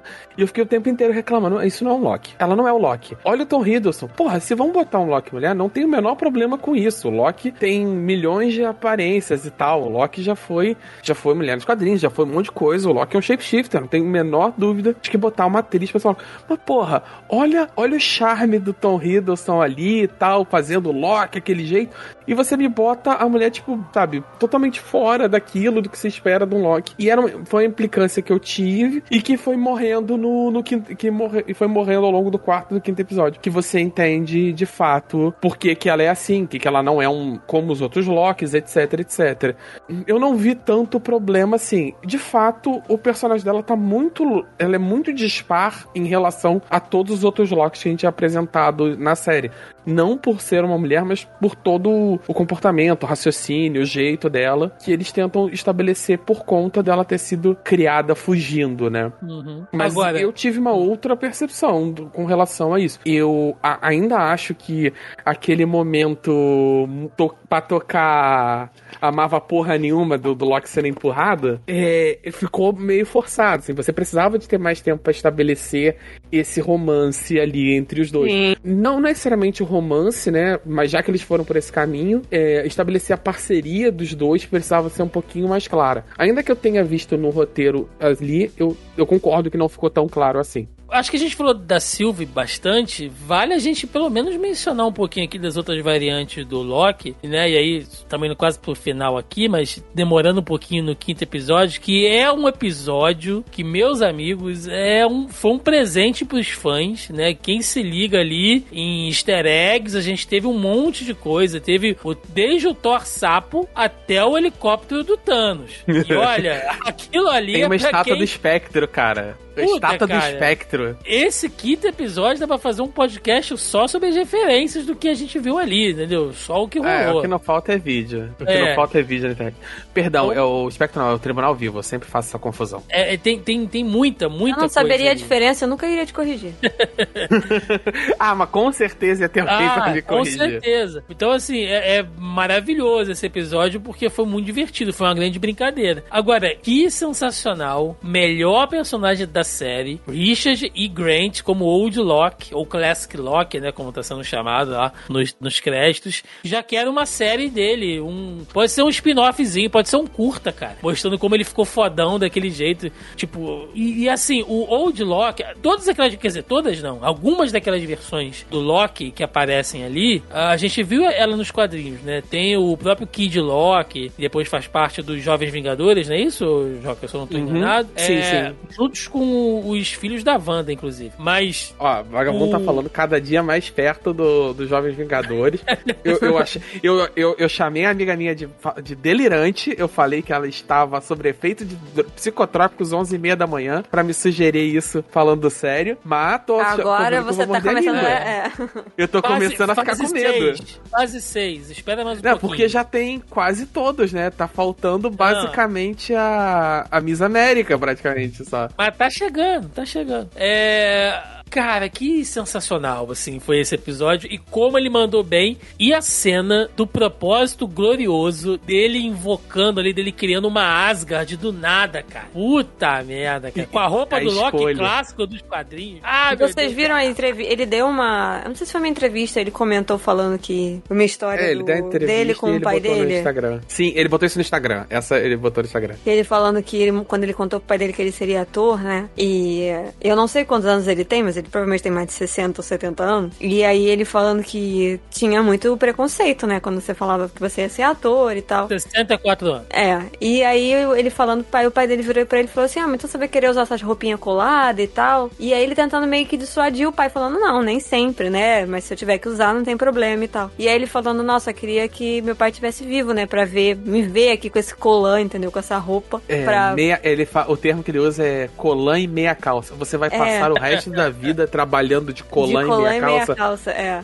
É, outros tempos, né? Aí, Aí ele fala, Aí né, ele- que ele é. queria ver, que ele fala que o pai dele era uma pessoa, que apesar disso que o pai dele era uma pessoa tranquila, né, mas engraçada, que ele queria saber qual que ia ser a reação do pai dele se visse ele com aquela roupa, entendeu? Uhum. Aquela roupa verde e amarela ali. Um outro tempo. Que ele esperava que, que ele fosse ter uma, uma músculo, uma, aquelas roupas de músculo por baixo, né? É, eu vi ele falando foi isso, pesquisar é e tal. Aí ele ficou, ele tá até agora querendo, brigando pela roupa de músculo dele. Não, eu quero muito voltar, inclusive, mas de preferência voltar com a, mus- a, roupa de músculo, porque é uma visão terrível me ver naquela, naquela lycra. Não, maravilhoso, cara. Tem que voltar o Old Lock e, e fazer uma parceria ali, Good Cop, né, e Bad Cop com o, o Crocodilock também, que roubou a Crocodilock. já, já virou meme, ganhou, ganhou Funko, cara. Tem Funko Ganhou do, Funko, do, já era. Óbvio que ganhou Funko. Crocodilock, eu gostei do Lacoste Lock também. É o Loki É, dos lo, Playboy. é Locoste. Lacoste, é isso. Ai, gente, sensacional. E, assim, a série... Gente, chegou... eu não tinha nem visto o, o, o, o, crocodilo. Eu comentei, alguém virou e falou assim: Ah, mas tem um crocodilo. Eu falei, tem um crocodilo aonde, gente? Aí eu, Ali, ah, você não viu? Eu falei, caralho, ele eu nem. a mão. Primeira eu nem- coisa que eu vi quando Não, apareceu. gente, na cena pós-crédito, eu falei, ah, não, tem três locks, né? A pessoa, não, quatro. Quatro. Que quatro, gente? Não, tem um crocodilo. Eu falei, gente, aonde que tem um crocodilo? Eu não tinha reparado que tinha um O crocodilo no colo do moleque, entendeu? Não, e É. pro brasileiro ainda vem bem a calhar, porque deu vida ao meme do vacinado, né? O Loki vacinado ali. É, que, que virou jacaré e tal. É maravilhoso. Eu, eu tava tá assistindo falando esse, agora esse que virou episódio. variante, né? Virou uma variante. É. O, eu tava assistindo esse episódio, eu tava sem óculos nessa parte final, já tava assistindo deitado e tal. E quando apareceu os quatro, é, não sei o quê, eu, eu pensei, porra, que maneiro o Loki clássico. Pô, mas pensando no velho Loki, o ator que eu sempre achei que ia ficar perfeito pra ele é o. Fugiu, eu acabei de falar o nome dele e fugiu o nome dele. E, é, E. Howard, né? Esqueci. Tem o Richard Grant? É, Richard Grant, isso. Eu você era o ator perfeito pra ele e tal, não sei o quê. Aí começou, quando eu vi os imagens do episódio, eu, Richard Grant ali? olha só que bom. Eu, olha, tá ótimo. Tô, tô escalando certo coisa. já. Gente, Loki foi uma série extremamente didática em alguns pontos, né? A gente ah, viu o personagem fazendo a função do orelha, né? Que é quando a história se utiliza ali da narrativa pra te explicar realmente, tintim por tintim, como as coisas funcionam. E esse formato burocrático da AVT é muito interessante. Né? E no final, as coisas meio que vão se complementando. E temos ali a chegada do Kang. E eu tô colocando aqui, entre, entre muitas aspas, entre Os coelhinhos aspas, voadores. os coelhinhos voadores aqui, estou fazendo com os meus dedos, por quê? Em um determinado momento, ali entre o terceiro e o quarto episódio, eu pensei, a série não pode se acovardar. Por quê? A série foi vendida como uma obra que iria dar uma ignição no conceito de multiverso da Marvel. A gente pensou que isso ia acontecer lá em Homem-Aranha é, 2, né? E não acontece. Inclusive, eu revi o filme esses dias e a explicação que o mistério dá, né, sobre ele ser de uma outra terra e tal. Falo, cara, era uma mentira, mas que já se tornou realidade, porque é exatamente isso que é o multiverso. Mas eu tive medo, tive receio por um determinado momento de que a série fosse se acovardar. E eu já comecei a pensar, mano, no final não vai ter nada de multiverso. Eles vão falar que tudo, na verdade, foi o próprio Loki que viajou no tempo e percebeu que só o caos pode trazer a ordem pro universo. Sabe? Um papo meio cafona, coaching de autoconhecimento. Pensei, porra, se for isso, vai ser uma merda inacreditável. E, felizmente, a série não foi pra esse lado. Eles realmente falaram sobre o multiverso de uma maneira didática, né? Super didático ali com o Kang fazendo o bonequinho de Mercúrio, né, cara? Mais explicado que aquilo ali. Só se fizesse um telecurso 2000, né? Um supletivo pra poder explicar. Mano, eu falei, ele literalmente mastigou e cuspiu. Sim, sim, tudo muito bem explicado. E aí, muita gente em dúvida, né? Ah, mas é o Kang, não é o Kang e tal. Galera, lembrando que o Kang, nos quadrinhos, ele tem diversas ah, ah, identidades. Né? Uma delas, inclusive, é a do Imortus, né, Joca? E aquela roupa que ele tá usando lembra muito mais a do Imortus do que a do Kang, né? Tem aquela outra que ele parece meio que um robô, que ele tá de armadura. Agora eu não vou lembrar Cara, eu porque já- desconheci o personagem. É. E aí, quando apareceu o lance da Ravonna, todo mundo, ah, tem o Kang, tem o Kang. É, Então, porque assim, a Ravonna tem uma eu ligação com ele, que a, que a Ravonna tem uma ligação com ele, inclusive. Falam que ele é é, namorado. Quer dizer, me contaram que ele é namorado dele, né? É, Tem mais ou menos. Né? determin- Ela, ela traz tem- ele de ela- volta à vida e tudo mais. Tem, é, é porque é um personagem muito antigo, né? Então ele já teve um monte de confu- E é um personagem com muitas versões dele mesmo, então tem muita confusão não. Personagem verde e roxo, gente, é muito antigo, tá? Isso fica uma dica pra qualquer história em quadrinhos. Se as cores do personagem for verde e roxo, ele é bem antigo. Olha aquele capacete roxo. Aquilo É. berra Jack Kirby tão alto que dá pra ouvir da lua. Sim. Dá pra ouvir no vácuo. Onde estão os Watchers, né? Lá na Lua. É, lembrando É. que o Jonathan Majors, ele tá escalado pra Homem-Formiga 3, né? Em Quantum Mania. Ele já tá escalado vai, ali. um, vai um Então- detalhe, né? A, a, a diretora do, de Loki disse que ela escalou ele como Kang primeiro, mas acabou que anunciaram como coisa pra poder manter a surpresa. Ah, o que foi ótimo. Foi Uhum. ótimo, né? Cara, eu- eu-. Eu fiquei muito Eu bem, admito. eu fiquei o tempo inteiro assim, todo mundo, ah, o Kang, o Kang. Eu falei, mano, eu não faço ideia de que essa galera tá falando. Não sei quem é o Kang. Ah, não, Kang the Conqueror, né? O Conquistador e tal. Aham. Não, não sei. Então, assim, eu me senti como no início da, dos filmes da Marvel, que falava de tudo um monte de coisa do Homem de Ferro e do Capitão América e do Thor. Eu falava, caralho, eu não faço ideia que as pessoas estão falando. Então, assim, pra mim foi bom meio que voltar essa época de não sei do que, que essa galera tá falando, saca? De não entender todas as referências e não saber quem é o próximo vilão. entendeu? Coisa nova, né? Dá um É, arzinho de é, expectativa, exatamente. né? Bacana. É, Tiagão, eu, eu admito que eu não levei fé no Kang, não. Eu achei que fosse qualquer outra coisa. Sempre Ah, mas você tava, você tava no time do Mephisto, porra. Não, Óbvio não, que você não, acreditou. não, sai rapaz, tá maluco? É, é, tá, tá toda, é, toda a série da Marvel, vagabundo começa um delírio. Não. Era Mephisto, é Mephisto, e depois. Mas eu- esse tava eu, cantado, eu não lembro qual era. Joca. Esse tava cantado. Eu não lembro qual era o delírio do. do, do Não, o Mephisto, do o, Me- o Mephisto foi um, um- um surto coletivo. O do, do, do Buck era os X-Men. É, Isso, era é, X-Men. Aí, nossa, não. É, e. O pessoal tava é, vendo X até na, na, na placa de pare da parada, entendeu? é, cara, não, e WandaVision vai introduzir os X-Men. Vai- Tava aquele. Sempre tem. um- Toda a série da Marvel tá tendo um delírio coletivo. Aí eu falei assim: Can, can, can. Porra, lá vai outro delírio coletivo. Quando apareceu ele sentadinho, eu falei assim: é, fudeu. Essa eu vou ter que, essa eu vou ter que engolir publicamente quando a gente for gravar. E aí eu pergunto a vocês, é, toda a parte didática da série, isso é muito importante porque é, a gente que faz parte de, de um núcleo, né, nerd, assim, ainda mais de produtores de conteúdo, que é a galera que pesquisa, que ou tá mais ligada com quadrinho e tal, às vezes eu vejo a galera viajar, sabe, numas teorias de física quântica que você tem que ler um trocentos quadrinhos pra pegar todas as referências e tal. E eu sempre gosto de botar o pé no chão e falar, galera, vocês não podem esquecer que isso tudo aqui é produto de massa. Isso é conteúdo para consumo de massa, desde o seu José ali da padaria até o nerdola que leu todos os quadrinhos da Marvel até hoje. Então não pode ser um negócio, inclusive pra molecada. Então não pode ser um negócio altamente de falar, complexo. a gente não pode esquecer, nós não somos o público-alvo, Sim, entendeu? Sim. entendeu? a Então gente é, consome porque a gente gosta, mas eles porque fazem somos vermes isso... em primeiro É, lugar. Exatamente, porque isso é o lema desse podcast desde que ele existe. Nós somos vermes É. e por isso que a gente continua consumindo essas coisas, além de gostar. né? Exato, exato. Mas então, a gente tem que ter isso em mente, entendeu? Que tudo isso, justamente por ser tão mastigado assim, ele não é construído pensando na gente que tem acesso e que vai buscar informação ou que já tinha essa informação antes. Ele é justamente feito para as pessoas que estão caindo de paraquedas nisso agora, entendeu? Exato. Eu admito, assim, por mais que pra mim pareça um pouco. Estão subestimando a minha inteligência em vários níveis, eu lembro do caos que foi aquela primeira temporada de Witcher, que, ninguém, que as pessoas não entendiam que eram linhas do. Ainda acho literalmente desenhado na tela. Porque ah, nem todo dá o nome Não. dele em momento algum, né? Ele não, ele não fala. Eu já tive muitos nomes, já me chamaram de conquistador, de não sei o quê. Do...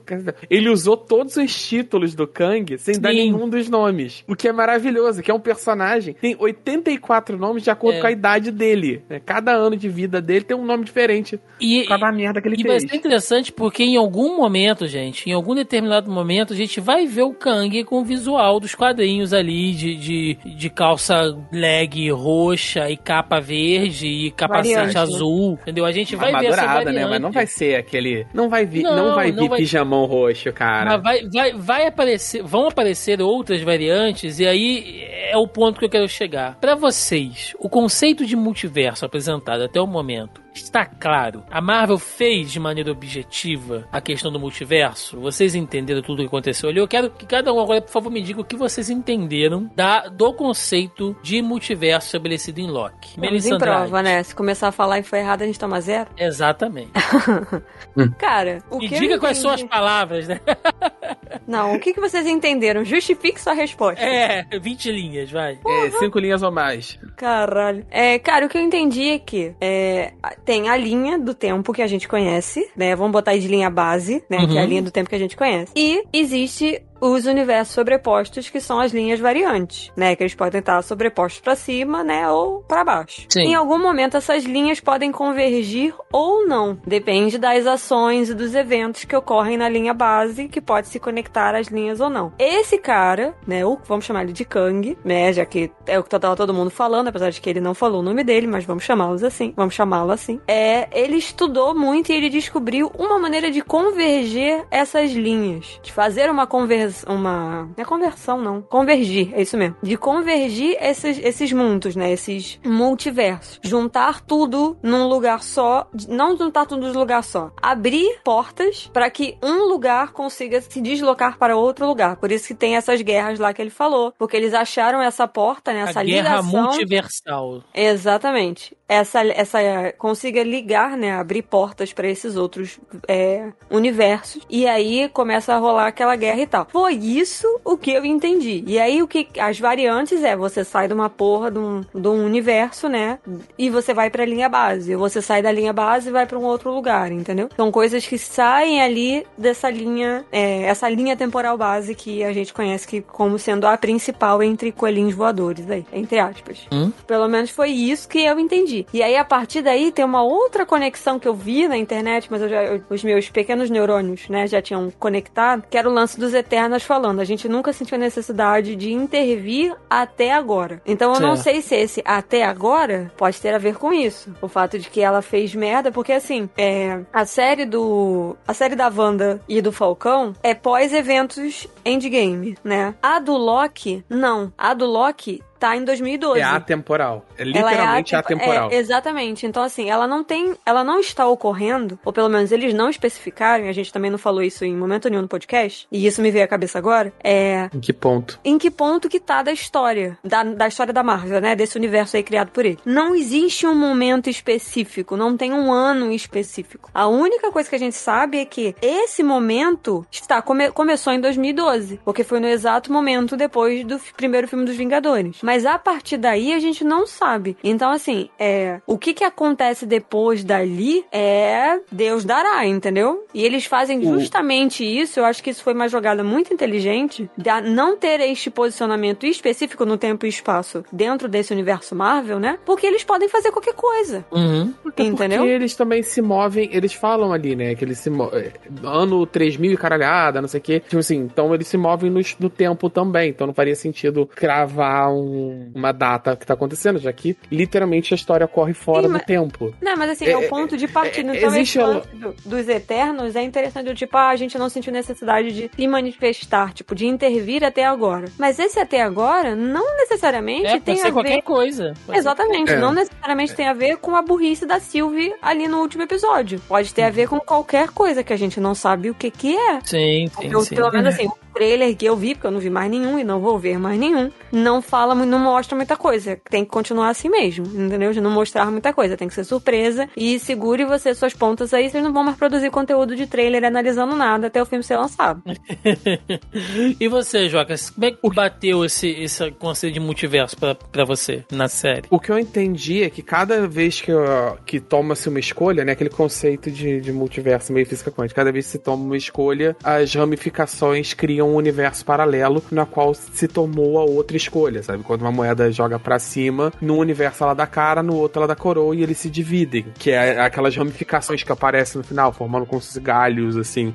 E o Rio. E então, até então, esse, né, esse, aquele que perdura, né? Que é o nome que eles usam na série, mas vamos chamar de Khan, porque o nome é longo pra caramba. É, ele, ele foi, ele criou a, a, a- o AVN, né? A, a V- AVT. AVT, AVT, perdão.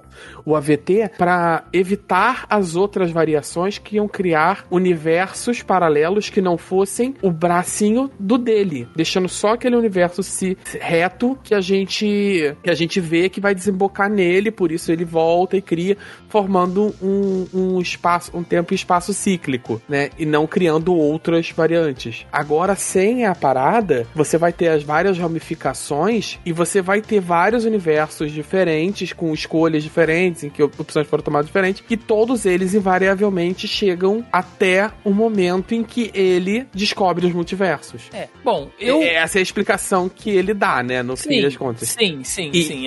E vai. eu, eu não creio que isso vá desembocar diretamente no no Eternos. Eu não sei, eu não vejo isso chegando no Eternos, porque a gente tá todas é, as séries, né, tanto Wanda quanto Loki, que já confirmaram que o Tom Hiddleston vai estar no filme, quanto o Arif pelo trailer, eles parecem todos estarem desembocando no no ah, Doutor Estranho Multiverso da Loucura. Uhum. Que, que parece que esse vai ser o pontapé da fase 4 da Marvel. Eu acho que a Marvel não arriscaria que o pontapé dela dependesse do Eternos, que pode ou não dar certo. É, entendeu? Então, é. É, eu, eu, eu, eu, entendo, né, essas explicações que vocês deram e tudo mais, que inclusive é o que tá ali na série que a gente vê. E aí eu fiquei pensando só em algumas coisas, né? Por exemplo, o Kang Mas Prime... Mas não falou que tá certo ou não, ganhei pontos. 0,75 45 estão é, certos. E, e, em alguma versão pre... mundo certo vocês estão certos aí. É, é, eu preciso ser avaliado com notas, né? Bancando é. a, a, personagem de Brooklyn Nine. Pois é. De, de... Mas gente, é assim, algumas coisas pra mim ficaram um pouco confusas e estranhas, porque, vamos lá, né? O Kang Prime, né, o Kang original ali, ele, ele cita que lá no século 31, né, ele descobriu essa convergência de outros universos, como a Mel citou, e aí ele encontrou com outras versões dele, né, algumas são bacanas, outras são escrotas. E as versões escrotas começaram a guerra multiversal para conquistar, né, uma realidade conquistar a outra. Foi uma guerra de Kangs, né, ah, onde cada um estava liderando o seu multiverso ali numa conquista de outras linhas. Ok, entendemos isso. O que ele faz, na realidade, o que esse Kang Prime fez foi isolar a linha do tempo dele, que teoricamente seria a nossa. Essa linha do MCU. Ele Eu só isolou. chamei de linha. base, né? É, ele isolou. Tanto é que a gente vê a linha do tempo representada como aquele círculo, né? Aquele anel em volta ali da, da- lá do castelo de Hogwarts, onde, onde ele vive. Então você tem ali aquela linha, que é uma linha fechada, cíclica, linear, né? Aquele anel ali, onde as coisas estão acontecendo. Teoricamente, a guerra multiversal continuou fora daquilo ali, certo? Os outros Kangs estão ali agindo, né? Só esperando a oportunidade para tentar conquistar esse multiverso também. Essa foi uma das coisas que eu entendi. Então, por isso que podem aparecer outras versões do, de outros Kangs em outros filmes. Agora, uma coisa que a Marvel tem que sentar e conversar, e essa semana, esse final de semana, inclusive, isso aconteceu, né? O Ah, achei que você Feige fosse deu- que esse fim de semana vocês iam conversar com a Marvel. Ah! Eu, Ah, eu, nossa, passar- Thiago. Vou passar um zap aqui pro Kevin Feige. É, o Kevin Feige, né? O, o pai chegou, chamou a turma pra conversar, e aí esse final de semana eles sentaram, fizeram uma reunião no Marvel Studios, ele deu até uma entrevista aí nesse final de semana dizendo isso, e eles foram definir as regras do multiverso, porque isso vai pautar as coisas. Gente, vejam bem, furos de roteiro, quando você trabalha com viagem no tempo, multiverso, isso vai acontecer. Não importa, Nossa. pode ser. Não, e- Ai, posso Os fazer uma últimos- reiteração os aqui? últimos dois os últimos dois filmes meteram o pé é, esse esse seriado e o último filme meteram o pé na porta da loucura da britadeira do, do roteiro do abrir buraco com a furadeira que vai ser uma loucura Não, meteu sim. viagem no tempo com o multiverso ao mesmo tempo É- é- Thiago anos é o 90 ponto. os X-Men tudo de novo a gente vai Não, esse, esse é o ponto, Joca. A Marvel tem que definir isso, porque viagem temporal é diferente de viagem de multiverso. O que os Também. Vingadores fazem, o que os Vingadores fazem em Vingadores Ultimato é viagem temporal. Eles vão pra frente e pra trás na linha do tempo, recolhendo as joias. Você não tem ali uma versão onde ah, o Capitão América é um jacaré, é um cachorro, é um gato.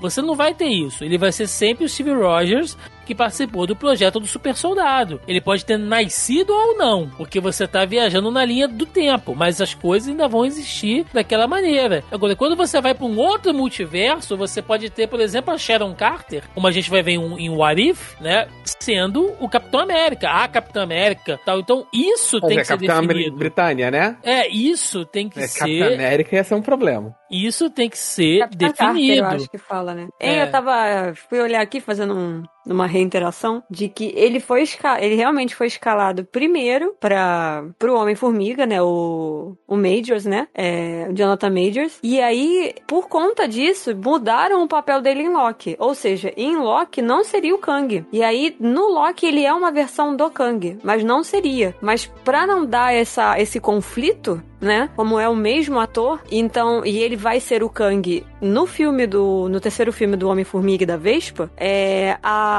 Heron, né, a Kate Heron, que é a diretora da, da série do Loki, ela teve que trocar o personagem. Então, tipo, ele também foi escalado pro Loki e aí ele acabou sendo uma variante do Kang, uma versão do Kang na real, que é como ela se refere. Então a gente tem essa constatação de que realmente é o Kang, é uma versão do Kang em Loki. Mas por conta disso, né, dessa, vamos chamar aí de falha de comunicação, né? É. entre as produções aí, que não, que não, não conversaram entre si pra, pra ver que eles estavam escalando o mesmo ator pra papéis diferentes dentro do mesmo universo. O maluco podia ter avisado, né, velho? É, né? Chegou Deixa na quieto. reunião, não ficou quietinho, sabe? Mas e o medo É um de maluco- perder um, um dos papéis? Não, eu fico quieto. É, é, é aquele maluco que fingiu que não viu o e-mail às 6 horas da, às 6 da tarde na sexta-feira, né? Né? Exatamente. Gente, pra encerrarmos aqui. Loki foi a única das três séries da Marvel até agora a confirmar uma segunda temporada que certamente não chegará ainda nessa fase 4. Né, já temos tudo anunciado ali, tanto de série como de filmes, né? Fechando lá com o Quarteto Fantástico. E aí eu pergunto a vocês: o que vocês acham que fica de impacto de Loki para o MCU e o que vocês esperam de uma segunda temporada aí, fazendo suas considerações finais, Joaquim Ramos. Cara, eu não sei o que eu espero da segunda temporada, mas impacto mudou tudo. Esse é o. Esse evento aqui, em boa parte, é o. É o.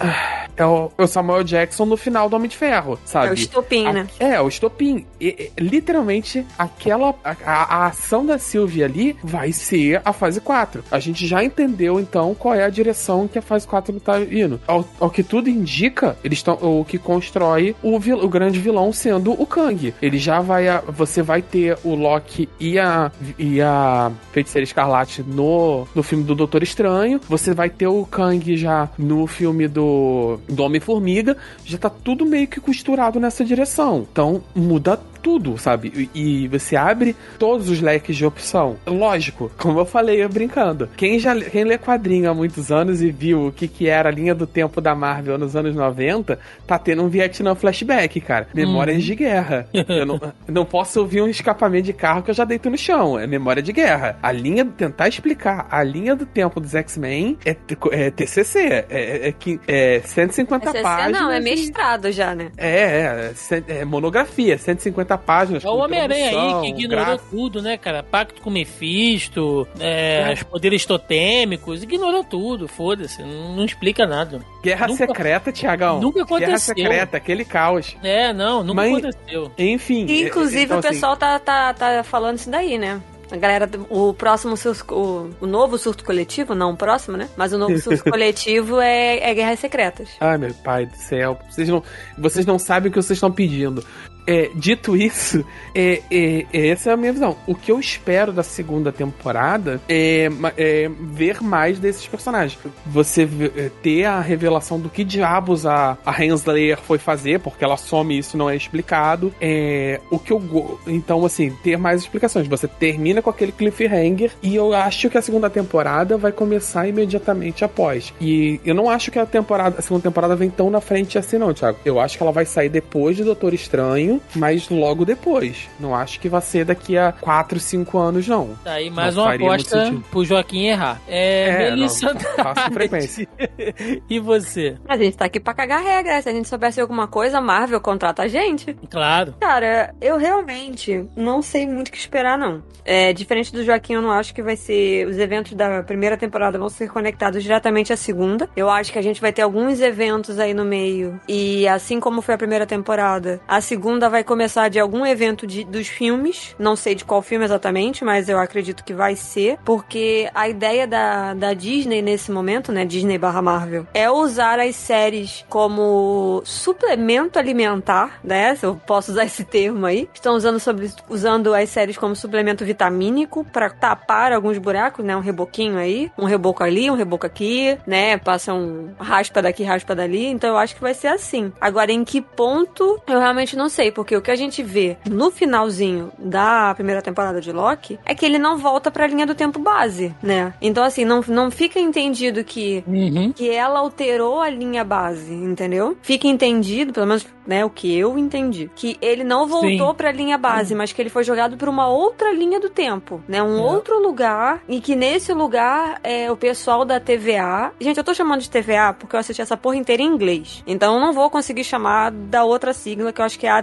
VT, né? A TV, sei lá. Que Eu tô Uhum. falando TVA, porque TVA é como eles chamam o, o título original. É, então, assim, eu, não, eu acho que nessa linha do tempo que ele foi jogado, as pessoas já sabem do que tá acontecendo. Tipo assim, o Kang já é o, o principal, entendeu? Ele já é o líder de tudo e todo mundo já tem ciência dele o tempo inteiro. E agora, os impactos disso só é tudo que a gente vai ver agora, né? A minha questão, neste momento, são com as produções que a gente tem a seguir, né? O que, que a gente tem logo em seguida disso? É, a gente vai ter as séries, se eu muito não me engano, a gente tem. Vai ter a série da, da Kate Bishop, né? E aí a gente tem a Kate Bishop, a gente tem a Miss Marvel e a She-Hulk, correto? São as três que estão pra sair aí, eu não sei exatamente quando, em, em que ordem. Deixa eu dar uma olhada aqui rapidinho. E, e a gente tem o filme, eu acho que o próximo filme é o filme do Shang-Chi, não é? Que sai agora em setembro, que eu acho que é Uhum. o próximo filme. Então, assim, eu não, eu acho, não sei se vai ter implicações no filme do Shang-Chi, eu acho que vai ser uma coisa mais solo, como foi o primeiro filme do,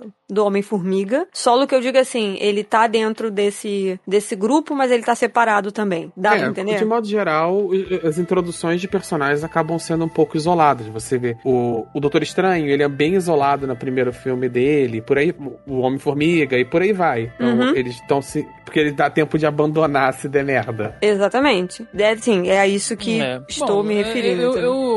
Eu, é, eu tô nessa aí também, né? O, o, o que a gente espera é não esperar nada. eu, a única coisa que eu acho é que Eterno, Shang-Chi, na- nada disso deve ter muita referência com o multiverso.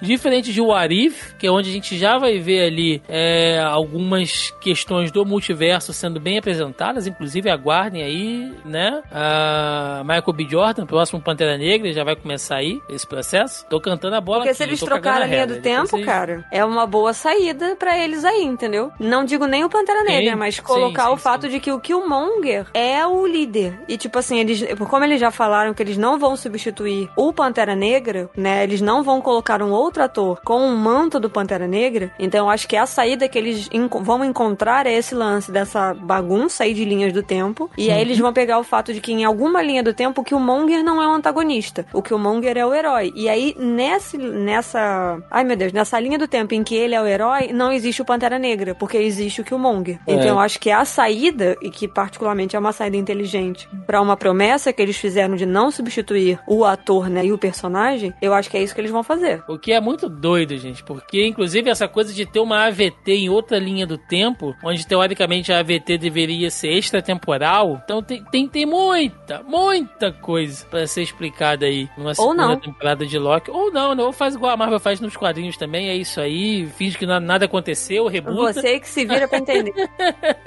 e Boa sorte. continua. Boa sorte Aí, aí, é isso. Vocês É. que lutem e comprem quadrinhos. Só pra fechar aqui bonitinho com as datas, né, já que eu puxei essa Hum, essa, essa, essa bola, eu cantei essa bola. A próxima série não tem, tá? Não tem previsão. Nem o Arif, nem nenhuma das outras que eu mencionei. Realmente, o próximo lançamento da Marvel com data marcada, tá, gente? Até este momento de gravação do podcast, não tem nenhuma informação de data das séries que eu mencionei. Então, o que a gente tem de data marcada é o Shang-Chi, que é dia 3 de setembro, os Eternos, né? Eternals, que é dia 5 de novembro, e as séries que eu mencionei, a Miss Marvel, Hawkeye, é, e a da, inclusive a da She-Hulk que tá gravando, então realmente não tem. Tudo tá marcado para final do ano. Para final do ano que eu digo é novembro, dezembro. Uhum. Então assim, o mais próximo de produção da Marvel que a gente tem no momento é Shang-Chi, que é em setembro. Perfeito. Então vamos lá, gente. Vamos pro encerramento. Vambora!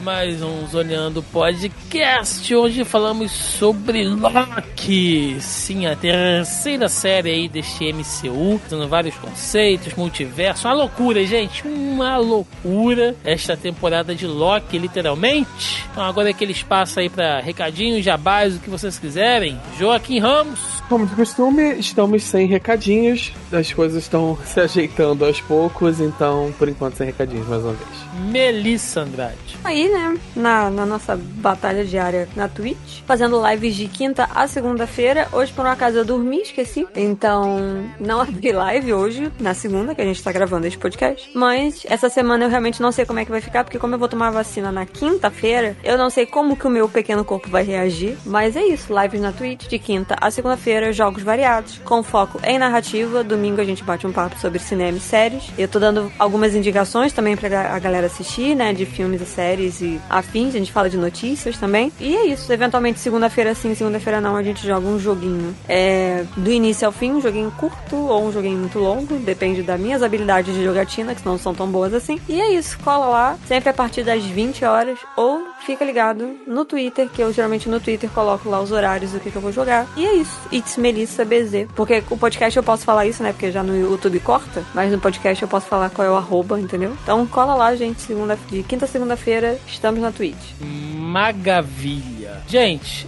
é isso, né? É, a partir da semana que vem, acho que já voltaremos aí com o nosso bloco de perguntinhas e comentários lá do nosso grupelho do Zoneando Podcast. Eu tô com saudade de aí ouvir a opinião aí, a participação da galera no nosso grupelho. Lembrando mais uma vez, se você ainda não faz parte, tá marcando bobeira, tô ouvindo esse podcast, o link tá na postagem aí, logo abaixo ao player. Ou joga lá no Facebook, Zoneando Podcast, que vocês acham do nosso grupo, onde aí, assim que as coisas normalizarem, vamos voltar com os nossos blocos de recadinhos e perguntas da nossa pré-pauta, que a galera ajuda aí a produzir o nosso conteúdo. Gente, recadinhos de sempre também, você encontra e escuta o Zoneando Podcast nos principais agregadores e aplicativos de podcast. Estamos também no Deezer e no Spotify, além, é claro, aqui do zonae.com.br, a nossa casa, o nosso feed, onde você encontra diversos outros programas aí, outros podcasts de temas pra lá de variado. É isso. Além disso, você também encontra o Zona E nas principais redes sociais: Facebook, Instagram, Twitter e YouTube. Inclusive, fizemos lá semanalmente todos os vídeos de todos os episódios